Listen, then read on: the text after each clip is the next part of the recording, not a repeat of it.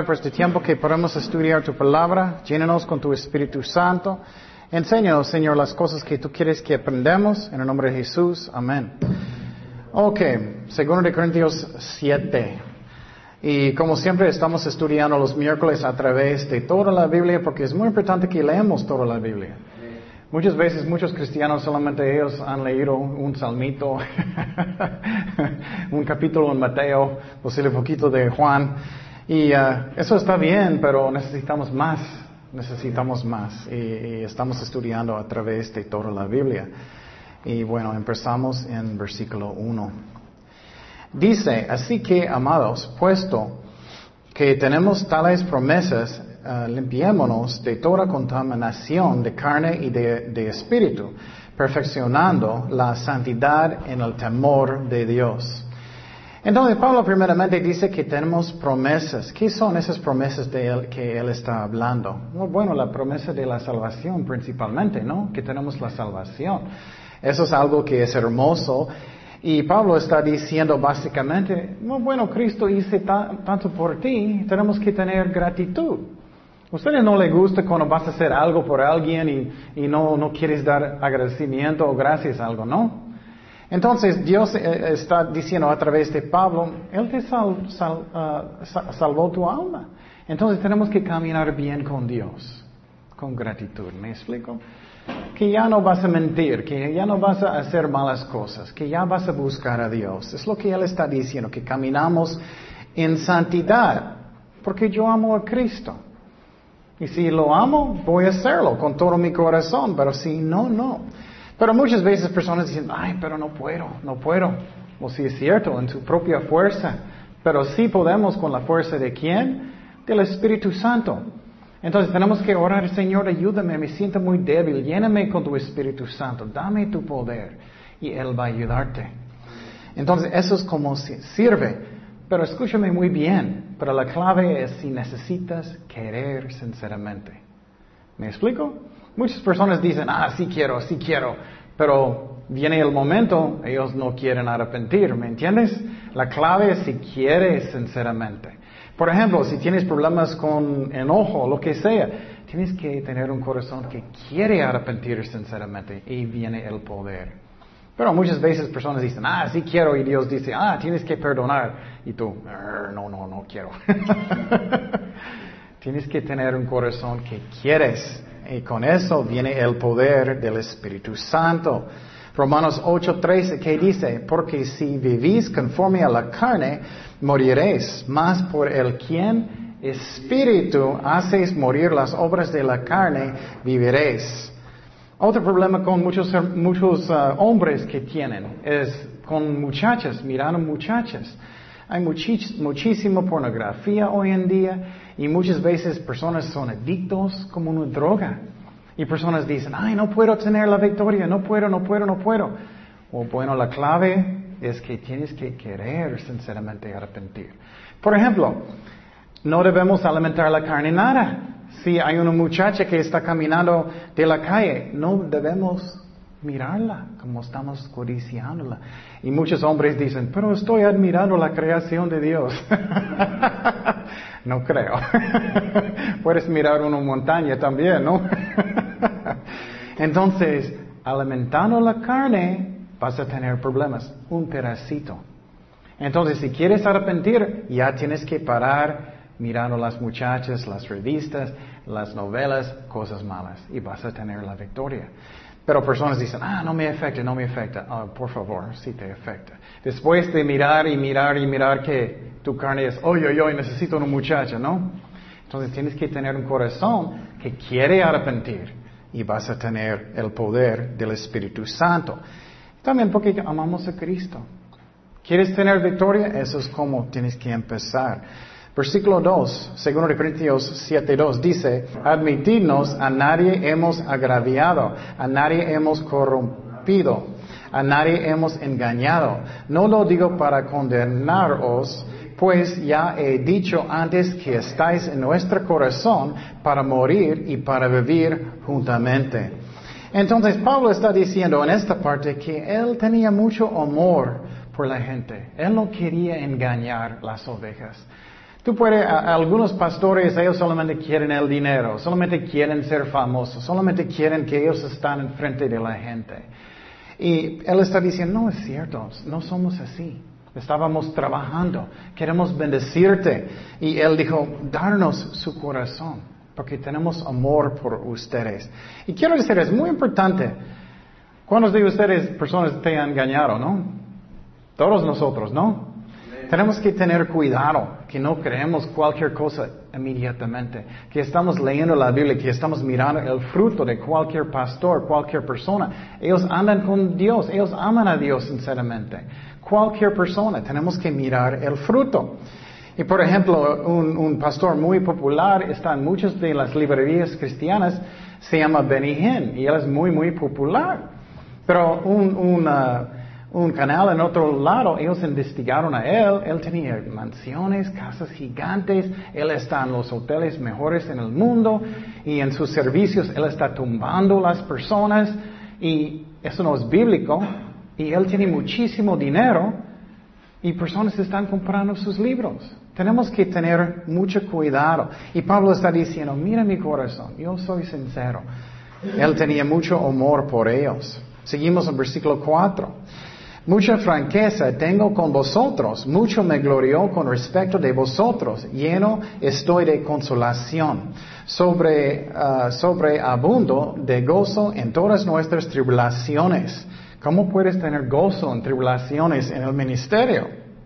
Porque de cierto, cuando vivimos, venimos a Macedonia, ningún reposo tuvo nuestro cuerpo sino que en todo fuimos atribulados de fuera, conflictos de dentro, temores. Pero Dios, que consuela a los humildes, nos consoló con la venida de Tito. Y no solo con su venida, sino también con la consolación con que Él había sido consolado, en cuanto a vosotros, haciéndonos saber vuestro gran afecto vuestro llanto, vuestra solicitud por mí, de manera que me regocije, me regocijé aún más. Entonces, ¿qué Pablo está diciendo aquí? Es que él sentía mucho consuelo, aunque él tenía muchas pruebas. ¿Qué es la razón? él estaba contento porque los corintios, ellos arrepentieron. Ellos estaban caminando con Dios. Y, también él tenía mucho consuelo con Tito, también porque él miró lo mismo. Y si estás en el ministerio y estás sufriendo posible, pero si estás mirando las vidas de las personas cambiando, ah, vale la pena. Y tienes consuelo en su corazón, ¿me explico? Si ves personas que estaban en drogas, ellos están cambiando, o posible estás sufriendo, vale la pena, ¿me explico? Esa es la razón, él tenía mucho consuelo. Y a veces tenemos pruebas grandes y no entendemos. A veces no, no entiendo lo que está pasando, estoy mirando todas las cosas en mi vida y no entiendo. Tenemos que entender que Dios está en control. Y por ejemplo, en la Biblia me gusta mucho la historia de José.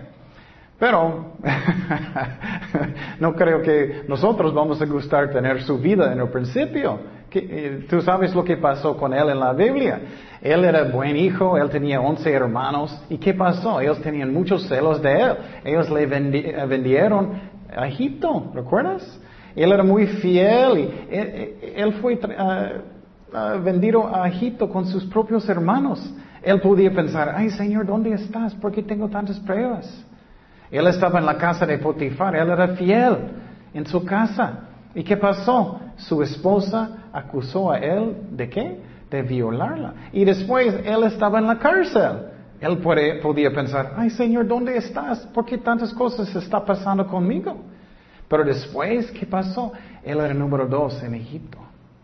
Entonces, tenemos, si estamos buscando a Dios, tenemos que entender que Dios está en el trono, que Dios tiene control. Pero necesito buscar a Dios. Si estoy rebelde o algo es diferente, pero si estoy buscando a Dios, Dios está guiando todo en mi vida y yo puedo tener confianza en eso. Y Pablo tenía consuelo porque él miró en su ministerio, él estaba sufriendo por un propósito. Entonces tenemos que entender que Dios tiene propósitos cuando estoy sufriendo. A veces no entiendo, a veces cosas pasan en mi vida que no entiendo. Pero si estoy buscando a Dios, tengo que confiar en Él. Y Pablo tenía consuelo porque vale la pena de ministrar las ovejas de Dios. Versículo 8, porque aunque os contriste con la carta, no me pesa, aunque entonces lo lamenté, porque veo que aquella carta, aunque por algún tiempo os contristó, ahora me gozo. Ah, no porque hayáis sido contristados, sino porque fuisteis contristados. ¿Para qué? Arrepentimiento. Porque habéis sido contristados según Dios, para que ninguna pérdida padieseis por nuestra parte. Otra vez, Pablo tenía consuelo porque ellos arrepentieron. ¿Recuerdas en el libro de Primero de Corintios? Él escribió ellos en la ciudad de Corinto. Y él dijo, ¿por qué ustedes están permitiendo a alguien en su iglesia estaba teniendo relaciones sexuales con esposa de su papá? Y él regañó a ellos. Ellos estaban tristes, como los niños. Oh, él me regañó. Pero ellos qué? Arrepentieron. Y Pablo era feliz porque ellos arrepentieron. Entonces, es muy importante de entender que Pablo tenía consuelo porque ellos estaban caminando con Dios. Y si ustedes quieren servir a Dios, ¿qué es la más importante cosa? Que las ovejas que estás ministrando, que ellos están caminando con Dios. Eso te da gozo, aunque a veces tienes pruebas grandes. Seguimos en versículo 10. Dice, porque la tristeza es según Dios, produce arrepentimiento para qué? Salvación. Eso es arrepentimiento verdadero. Tenemos que entender la diferencia. Hay arrepentimiento que es falso. Hablamos mucho de eso el domingo. Pero la tristeza del mundo produce qué? Muerte. ¿Qué es la diferencia? Porque he aquí, este, esto mismo de que hayáis sido contristados según Dios, qué solicitud, eso es arrepentimiento verdadero. Mira lo que ellos hicieron. Qué solicitud produjo en vosotros. Qué defensa, qué indignación, qué temor, qué ardiente afecto, qué celo y qué vindicación. En todo os habéis mostrado ah, limpios en el asunto. Entonces ellos arrepentieron. Ellos quitaron él de la iglesia. Ellos dijeron con amor, tienes que salir hasta que vas a arrepentir. Y él finalmente arrepentió. Entonces, ¿qué es la diferencia entre arrepentimiento que es verdadero y falso? O bueno, arrepentimiento que es verdadero es según Dios. ¿Qué significa eso? Es que vas a tener un cambio en su mente y su corazón y cambios en su vida.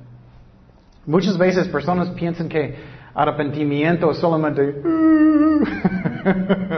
llorando, uh, hice mal. Uh".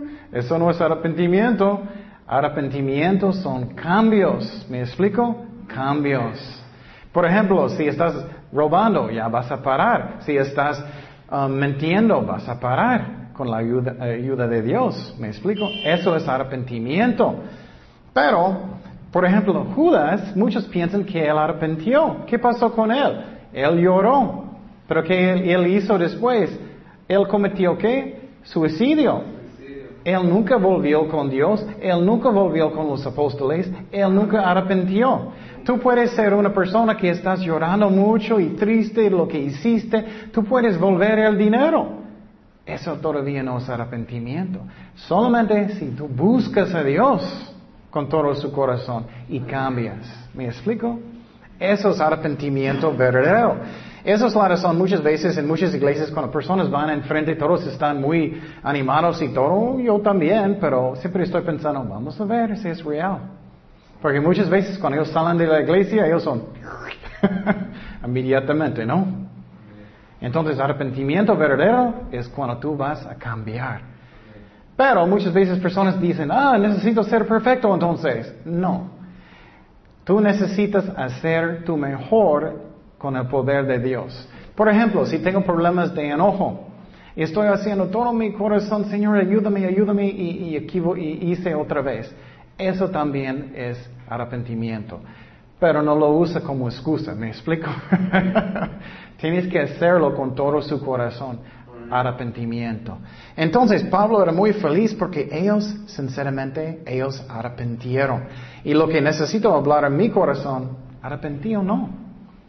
Por ejemplo, yo por muchos años yo era falso. Yo creía en Jesucristo, yo fui a la iglesia a veces, pero yo no era cristiano, yo no arrepentí. Todavía yo estaba tomando, todavía yo estaba mintiendo, todavía yo estaba diciendo malas palabras. La salvación es por fe, no es por obras. Es un don. Pero si Cristo es tu jefe, vas a qué? Obedecerlo, ¿no? Cada día vas a vivir para Él. Entonces Él era contento porque ellos Ah, arrepentieron verdaderamente. Versículo 12. Así que aunque os escribí, no fue por causa de que, del que cometió el agravio, ni por causa del que lo pareció, sino para que se os hiciese manifiesta nuestra solicitud que tenemos por vosotros delante de Dios. Entonces, ¿qué significa eso? Él mostró su amor en disciplina. Y cualquier papá que ama a su hijo verdaderamente van a disciplinarlo, ¿no? Tú has visto familias que ellos nunca disciplinan a sus hijos. ¿Cómo son sus hijos? Son locos, ¿no?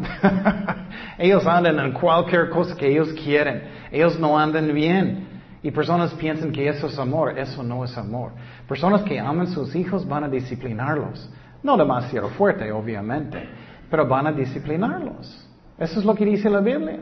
Y Dios va a hacer lo mismo con nosotros. Y Pablo, él hizo disciplina en la iglesia por el amor. Entonces, uh, él hizo disciplina porque él amó a los, los hijos de Dios. Dice en Hebreos 12:6, um, porque el Señor al que ama disciplina y azota a todo el que recibe por hijo. Entonces, si tú puedes hacer todo lo que quieres cuando quieres de pecado, no creo que eres un hijo de Dios. Dios va a darte qué? Una nalgada si estás portando muy mal. Dios es fiel. Dios es fiel. Versículo 13. Dice, por esto hemos sido consolados en vuestra consolación, pero mucho más nos gozamos por el gozo de Tito, que haya sido confortado en espíritu por todos vosotros. Pues si de algo me he gloriado, con el respecto de vosotros, no he sido avergonzado, sino que así como en todo os hemos hablado con verdad, también nuestros, uh, nuestro gloriarnos con Tito resultó verdad, y su cariño para con vosotros es aún más abundante cuando se acuerda de la obediencia de todos vosotros, de cómo lo recibisteis con temor y temblor. Me gozo de que en, en todo tenga confianza en vosotros. Entonces, Pablo está diciendo aquí, otra vez, que él tenía consuelo porque ellos estaban caminando con Dios. Si, si quieres servir a Dios un día y estás ministrando a los, los niños o jóvenes posible, bueno, si ellos andan bien, ellos están leyendo sus Biblias, ellos están sirviendo a Dios, ¿qué vas a tener en su corazón? Gozo. Pero si ellos saben, ellos están tomando, fumando y, y pecando, ¿qué vas a sentir? Malo. Entonces, pero vale la pena para sufrir para Cristo cuando estás mirando que las ovejas están buscando a Dios. Eso te da gozo en su corazón. Uh, tercero de Juan 1.4. No tengo yo mayor gozo que este, el oír que mis hijos andan en la verdad. Por ejemplo, algo muy interesante, muchos no piensan, pero Cristo, Él, ¿cómo puedo explicar? Él aborreció la cruz por la vergüenza pero Él hizo por el amor. Mira lo que dice en Hebreos 12.2. Pues, uh, puestos los ojos en Jesús, el autor y consumador de la fe, el cual por el gozo puesto delante de él sufrió la cruz, menospreciando el aprobio, y se sentó a la diestra el trono de Dios. Cristo fue a la cruz por el gozo de salvar nuestras almas. Entonces, esa es la razón, él tenía mucho gozo en su corazón. Eso es la razón. Segundo de Corintios 8.1. Asimismo, hermanos, os hacemos saber la gracia de Dios que se ha dado a las iglesias de Macedonia, que en gran prueba de tribulación la abundancia de su gozo y su profunda pobreza abundaron en riquezas de su generosidad. Entonces Pablo está diciendo aquí es que um, él estaba sufriendo mucho. A veces él no tenía nada de comer. A veces ellos estaban azotándolo. Él estaba en la cárcel mucho. Y muchas veces estamos quejando, ¿no? él sufrió mucho. ¿Para qué? Para las ovejas de Dios. Y escúchame muy bien, como otra razón, cómo él podía tener gozo en medio de las pruebas tantas. Él siempre, escúchame, tenía los ojos en el cielo. En el cielo. Si no tienes sus ojos constantemente en el cielo, no vas a tener gozo en su vida. No vas a vivir para Jesucristo. Solamente vas a pensar, ay, ¿por qué no tengo más dinero? ¿Por qué no tengo eso? ¿O por qué no tengo una novia? ¿Por qué no tengo eso? O otra cosa. ¿Por qué tengo tantas pruebas? Vas a estar triste. Pero si eres un cristiano verdadero y pones sus ojos en el cielo constantemente, ¿qué vas a tener en su corazón? Gozo. Vas a servir a Dios con todo su corazón. Vas a evangelizar, vas a servirlo con todo su corazón. ¿Me explico? Tienes que tener sus ojos siempre en el cielo. Si no lo haces, vas a fijar solamente en esta vida. quiero un mejor carro, quiero mejor casa, quiero eso, quiero eso, quiero eso. Y está bien para proveer para su familia estas cosas, pero no fijando para ser rico o los mejores de todo. Entonces, eso es muy importante. Jesús siempre tenía su, vista en el cielo. Él tenía gozo, aunque él tenía pruebas fuertes, cuando él estaba en esta tierra. Entonces, Cristo, Él hizo pobre para salvarnos. ¿Sabes eso? Él estaba en el cielo, en su trono, en su gloria. No puede ser más rico. ¿Y qué pasó? Él nació en Belén. Él hizo pobre para nosotros. Y Pablo hizo lo mismo. Él hizo pobre para que él podía alcanzar almas para Jesucristo, para que personas no van a ir al infierno. Versículo 3. Pues doy testimonio de que con agrado han dado conforme a sus fuerzas y aún más allá de sus fuerzas, pidiéndonos con muchos regos que les concediésemos en privilegio de participar en este servicio para los santos, y no como lo esperábamos, sino que a sí mismos se dieron primeramente al Señor y luego a nosotros por la voluntad de Dios. Ok, entonces, ¿qué es todo eso? Um, lo que estaba pasando es que en la ciudad, uh, en Jerusalén, ellos tenían muchos problemas con el dinero, posible era persecución. Y Pablo, él estaba ah, tomando ofrendas de las, iglesias en Macedonia para ayudarles. Y entonces Pablo quería que ellos van a dar dinero para el ministerio, para ayudarles.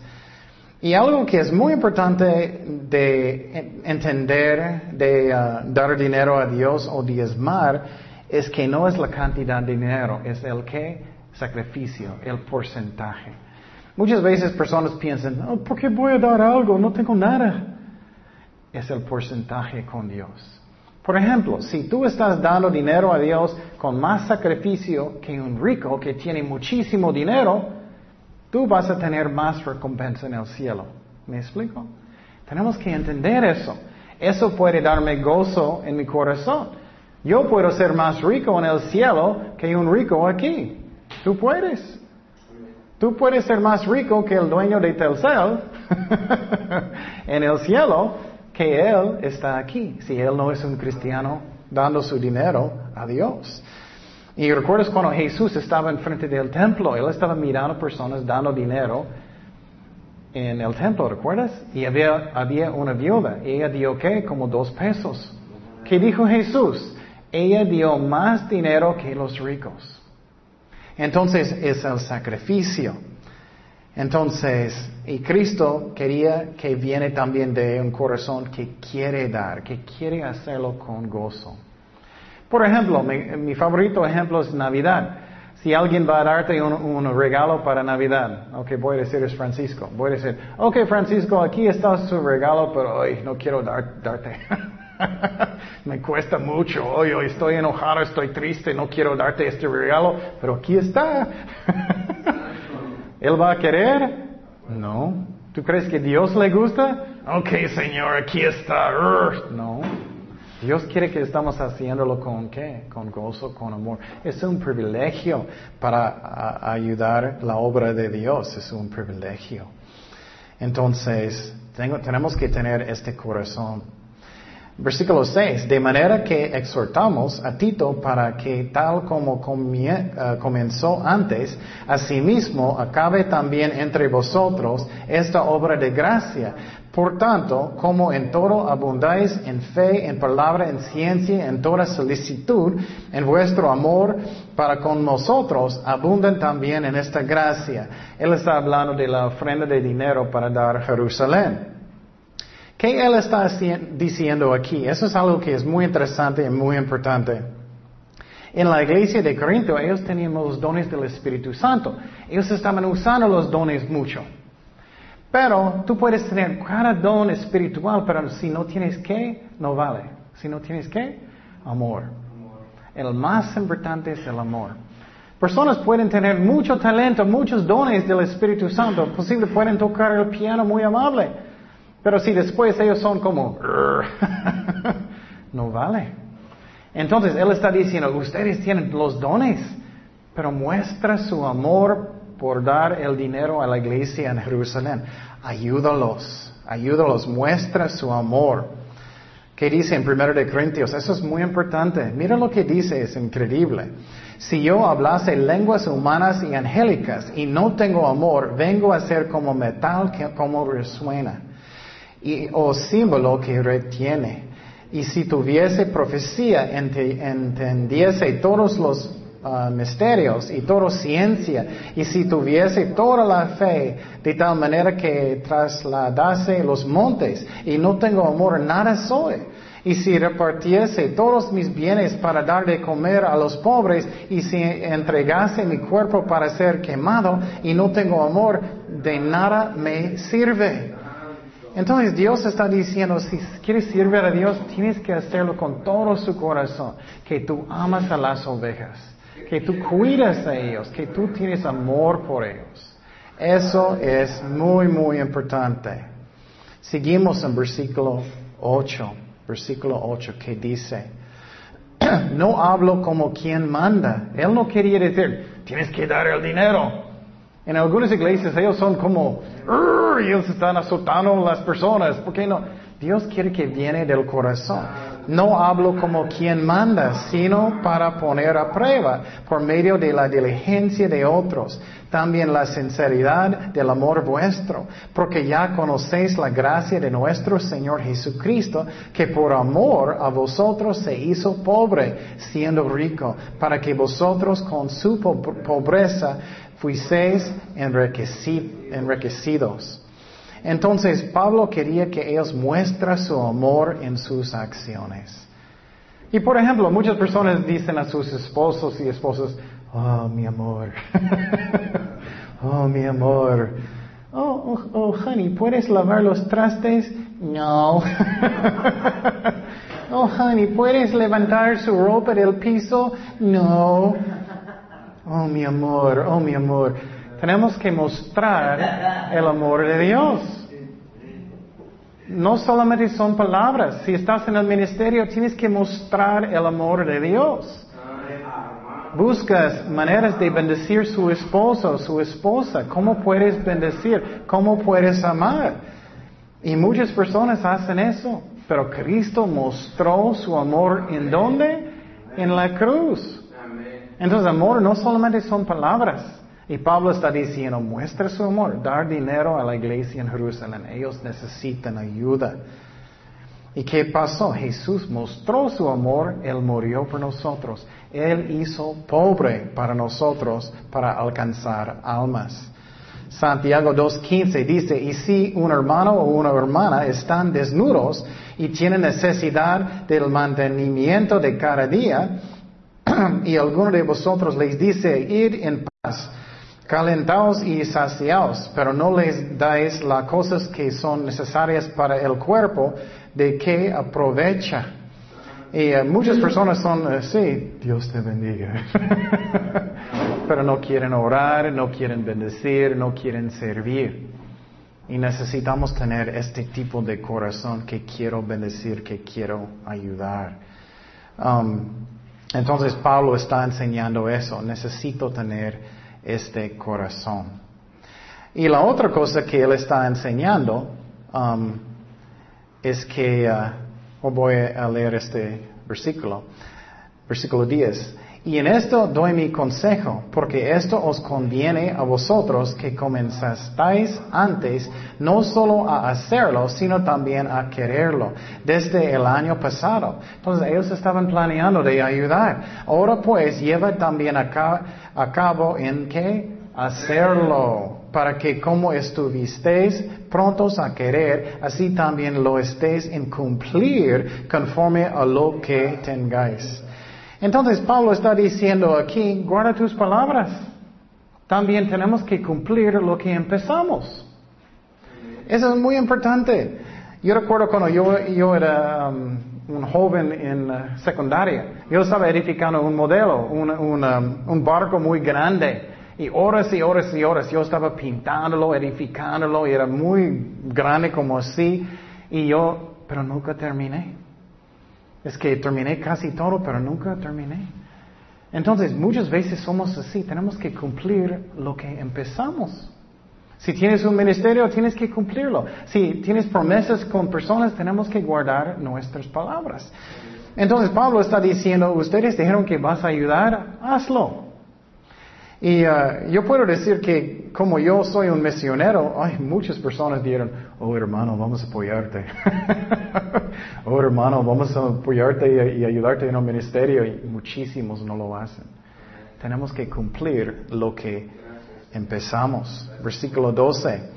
Dice, porque si primero hay la voluntad dispuesta, será acepta según lo que uno tiene, no según lo que no tiene. Porque no digo esto para que haya para otros holgura y para vosotros estrechez, sino para que en este tiempo con igualdad la abundancia vuestra supla la escasez de ellos, para que también la abundancia de ellos supla la necesidad de vuestra, para que haya igualdad. Como está escrito, el que recogió mucho no tuvo más y el que poco no tuvo menos. Entonces él está diciendo, si eres un cristiano rico, oh, bueno, ayuda a personas. O si no eres rico, tienes algo que puedes ayudar. Pero quiero decir también, la Biblia dice que si no trabajas, ¿no qué? No comes. y algunas personas son así. Ok, ¿dónde está mi bendición? y a veces, claro, tenemos necesidades, pero necesitamos tener un corazón que quiere dar. Y Pablo está explicando algo que es muy interesante. Cuando las personas de Israel, los judíos, estaban en el desierto en el Antiguo Testamento, ellos no tenían comida. ¿Y qué hizo Dios? Él causó que la lluvia de qué? De maná, ¿no? ¿Y qué pasó? Él solamente dio suficiente para comer. Y Dios dijo, no tienes que recoger más de lo que necesitas. Y Dios está diciendo a través de Pablo que ayuda a las personas en Jerusalén. Si tienes algo extra, ayuda a las personas. O mejor, un sacrificio para Jesucristo. Versículo 16. Dice, pero gracias a Dios que puso en el corazón de Tito la misma solicitud por vosotros, pues a la verdad recibió la exhortación, exhortación, pero estando también muy solícito por su propia voluntad partió para ir a vosotros y enviamos juntamente con él al hermano cuya alabanza en el Evangelio se oye por todas las iglesias. Entonces, eso es algo muy importante. Escúchame. Muchas veces personas dicen, ay, no sé la voluntad de Dios, no sé qué hacer, no sé lo que Dios quiere. ¿Qué dice aquí? Que Dios, por gracias a Dios, que puso en el corazón de Tito Ok, escúchame. Si estás buscando a Dios sinceramente, quieres obedecerlo, quieres arrepentir, Él va a poner en su corazón lo que Él quiere. ¿Me explico? Pero si tu corazón está mal, solamente quieres ser rico o solamente quieres lo que tú quieres, no vas a escuchar a Dios. Pero si tú quieres sinceramente obedecer a Dios y buscarle, obedecerlo, Él va a poner en su corazón lo que Él quiere. ¿Me explico? Eso es como sirve. Es como es. Muchas veces personas dicen, ay, no sé qué hacer, no sé qué hacer. Y Dios está hablándote. Por ejemplo, si Dios está diciéndote, tienes que cortar esas amistades, porque son malos, ellos están causándote a tropezar, a, tomar, o, robar, o mentir, o lo que sea. Y Dios está diciéndote, tienes que cortar esas amistades. Y tú, uh, no. no vas a escuchar la voz de Dios si no quieres obedecer a Dios. ¿Me explico? Es como es. Por ejemplo, si tienes un niño y, el niño, tú estás diciendo al niño lo que él tiene que hacer. Ok, hijo mío, limpia su cuarto. Y el niño está haciendo otras cosas. él no está escuchando es como es. Tenemos que tener un corazón que quiere obedecer a Dios y vamos a escuchar su voz. Proverbios 3, 5 y 6 que dice, fíjate, fíjate de Jehová de todo tu corazón. Quieres obedecer con todo su corazón y no te apoyes en tu propia prudencia. Reconócelo en todos tus caminos y Él enderezará tus veredas. Él va a guiarte. Muchas veces personas piensan, ay, ¿por qué tengo tantos problemas? ¿Por qué tengo tantas cosas que está pasando conmigo? Dios te ama. Yo no estaba buscando a Dios por muchos años, hasta que finalmente yo tenía muchas pruebas. Yo perdí mi novia, mi troque explotó, perdí mi trabajo, perdí mi apartamento. Y finalmente después de todo yo era, ay Señor, ¿qué está pasando? Y decidí, voy a buscar a Dios. Dios sabe lo que Él hace. Él está guiando todo, pero tenemos que rendir nuestros corazones. Versículo 19. Y no solo esto, sino que también fue designado por las iglesias como compañero de nuestra peregrinación para llevar este donativo, que es administrado por nosotros para gloria del Señor mismo y para demostrar vuestra buena voluntad, evitando que nadie nos censure en cuanto a esta ofrenda abundante que administramos. Lo que él está diciendo aquí es que ellos eran sabios también. Ellos no estaban mandando el dinero con una sola persona. Si lo haces eso, mandar todo el dinero con una sola persona, es mucha tentación y no es sabio. Él puede decir, oh, aquí está todo y posible él va a robar una parte. Tenemos que tener cuidado. Y ellos mandaron personas, Tito era uno de ellos que ellos mandaron. Versículo 21, procurando hacer las cosas honradamente, no solo delante del Señor, sino también delante de los hombres. Enviamos también con ellos a nuestro hermano, con la ofrenda cuya diligencia hemos comprobado ah, repetidas veces en muchas cosas y ahora mucho más diligente por la mucha confianza que tiene en vosotros. Entonces otra vez, ellos eran ah, sabios um, y ellos eran diligentes y Tito era muy diligente. Um, otra cosa, si quieres que Dios va a usarte más, necesitamos ser qué? Flojos, ¿no? ¿No? ¿Solamente mira el tele? No. Necesitamos ser diligentes si, si, quieres que Dios va a usarte más. Es como es. ¿Qué dice en 1 Corintios 4.2? Ahora bien, se requiere de los administradores que cada uno sea hallado que fiel. Empieza con lo poco, sirviendo a Dios. ¿Qué es el más básico? Que cada día tienes un devocional media hora, una hora, que estás leyendo la Biblia cada día, que estás orando cada día, mínimo media hora, que estás quitando música del mundo de la casa y poniendo música cristiana. Lo mínimo, empieza a servir a Dios. Dios va a usarte más y más y más. Es como es. Muchas veces personas dicen, ay, ¿por qué no, Él no me usa mucho? tienes que empezar con lo poco. Y Dios va a usarte más y más. Números 12, 7 dice, no así a mi siervo Moisés, que es que fiel en toda mi casa. Dios te mira si tú eres fiel. Qué increíble, ¿no? Él miró que Moisés era fiel. ¿Qué Él va a decir de ti? ¿Eres fiel o no? Puedes arrepentir hoy y ser fiel para el Señor. Versículo 23. Dice, en cuanto a Tito, es mi compañero y uh, colaborador para que vosotros, y en cuanto a nuestros hermanos, son mensajeros de las iglesias y gloria de Cristo. Mostrar pues para con ellos ante las iglesias la prueba de vuestro amor y de nuestro gloriamos respecto de vosotros. Entonces lo que él está enseñando aquí es que muestra el amor a Tito con él. Él va a venir a la iglesia. Muestra el amor de Dios. Y eso es muy importante. ¿Qué personas van a, pensar, van a pensar si ellos van a entrar en la iglesia y todos están peleando? no van a pensar que Dios es amor. Ellos van a pensar, mira, ese es el mundo. Tenemos que mostrar el amor de Dios. Y finalmente, amor es una decisión. No es primeramente una emoción. ¿Qué es la razón? Si tú esperas hasta que vas a mostrar el amor, solamente cuando sientes, solamente vas a mostrar el amor a tu mamá, ¿no? a personas que amas. Tienes que decir, voy a mostrar el amor a mi hermano aunque él no me cae muy bien. Voy a mostrar el amor a esta persona aunque no me cae muy bien. Voy a hacerlo como Jesucristo. A tomar la decisión que yo voy a ser diferente que el mundo. Es una decisión. No solamente emociones, ¿me explico? Eso es como ser más como Jesucristo. Oremos.